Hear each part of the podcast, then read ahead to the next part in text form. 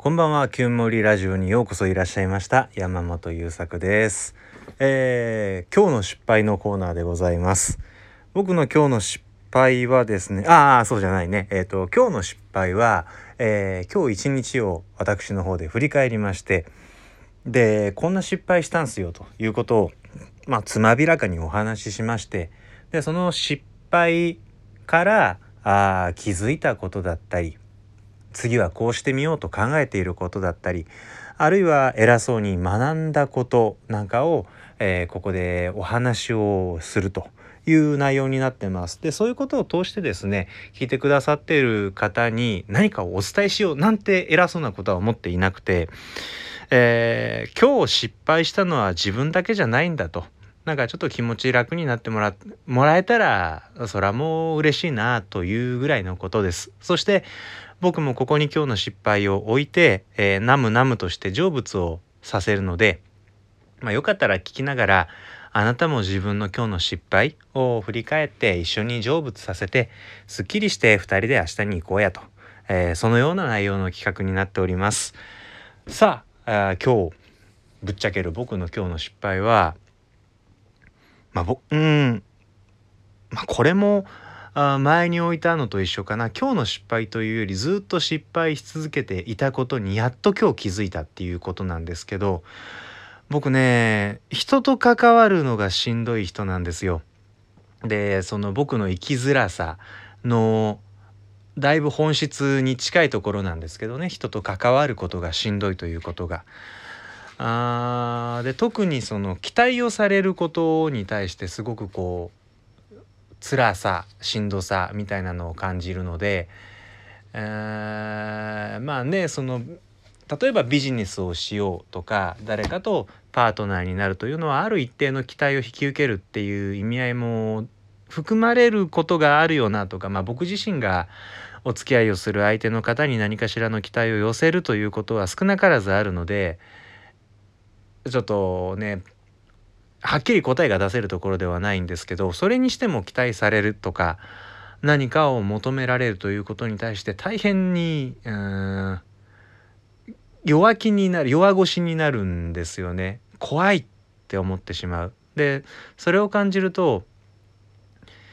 うんいい気分でいる間ってそこまでそれでブレることはないんですけど少しこちらのメンタルが下がっているとか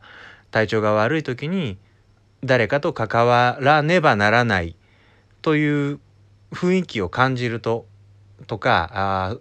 関わることを求められるととても辛いんですよね。でそれがたとえ45分のちょっとしたお話であれ苦痛に感じてしまうことがあります。なのでえーっと基本的にはね筆武将だと言い続けてるんですよ僕は。昨今のやり取りって基本メッセンジャーあー LINE だったり Facebook メッセンジャーだったりまあメールは時代遅れだけど仕事ではまだよく使うのでそういうテキストをベースとにしたやり取りがほとんどのはずですよね。なんですけどそのメールを読んで返事をする LINE のテキストを読んで返信をするこれがしんどい。頑張ればできますが頑張らないとできないんです。いい気分の時にそその状態なんですよ。だから自分のコンディションが下がると途端にできなくなるんですね。で人と関わる時はなるべくうーん明るく振る舞うということを自分に課している。明るく振る舞うっていうとちょっと違うかな。可能な限り僕と関わってくれる人に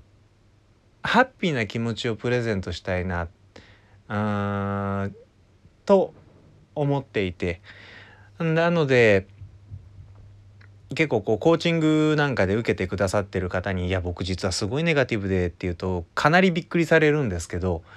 あのーモードを切り替えて使っているんですよ。あでそれは嘘を演じているのではなく心の底からそのように思いそのように振る舞うということを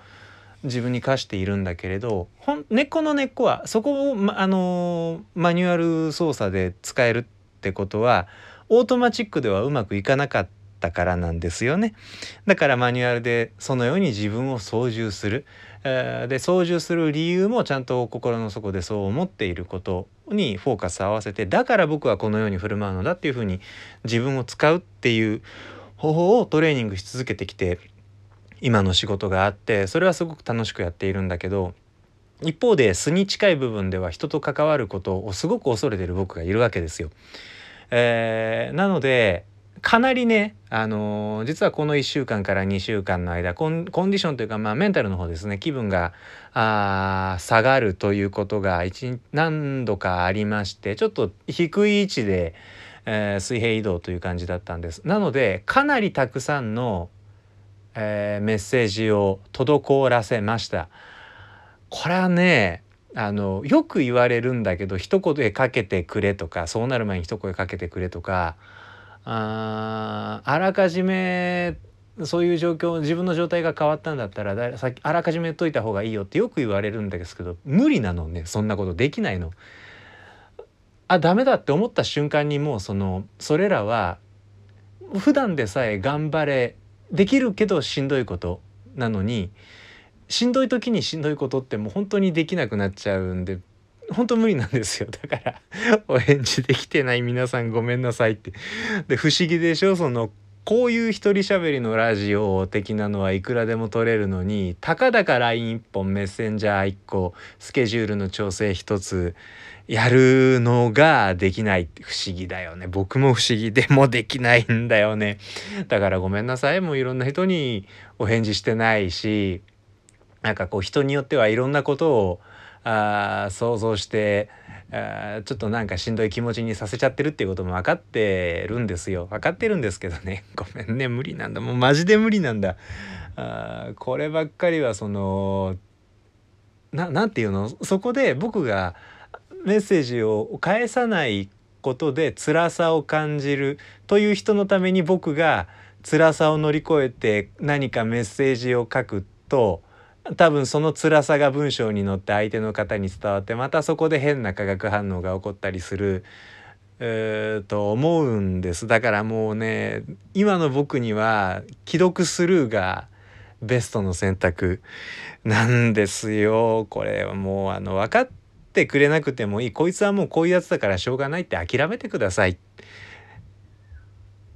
というなんかもう途中から開き直りになっちゃったけど、えー、つまり今日の失敗はメッセージいっぱい無視しちゃってるごめんねっていうことでした。なんで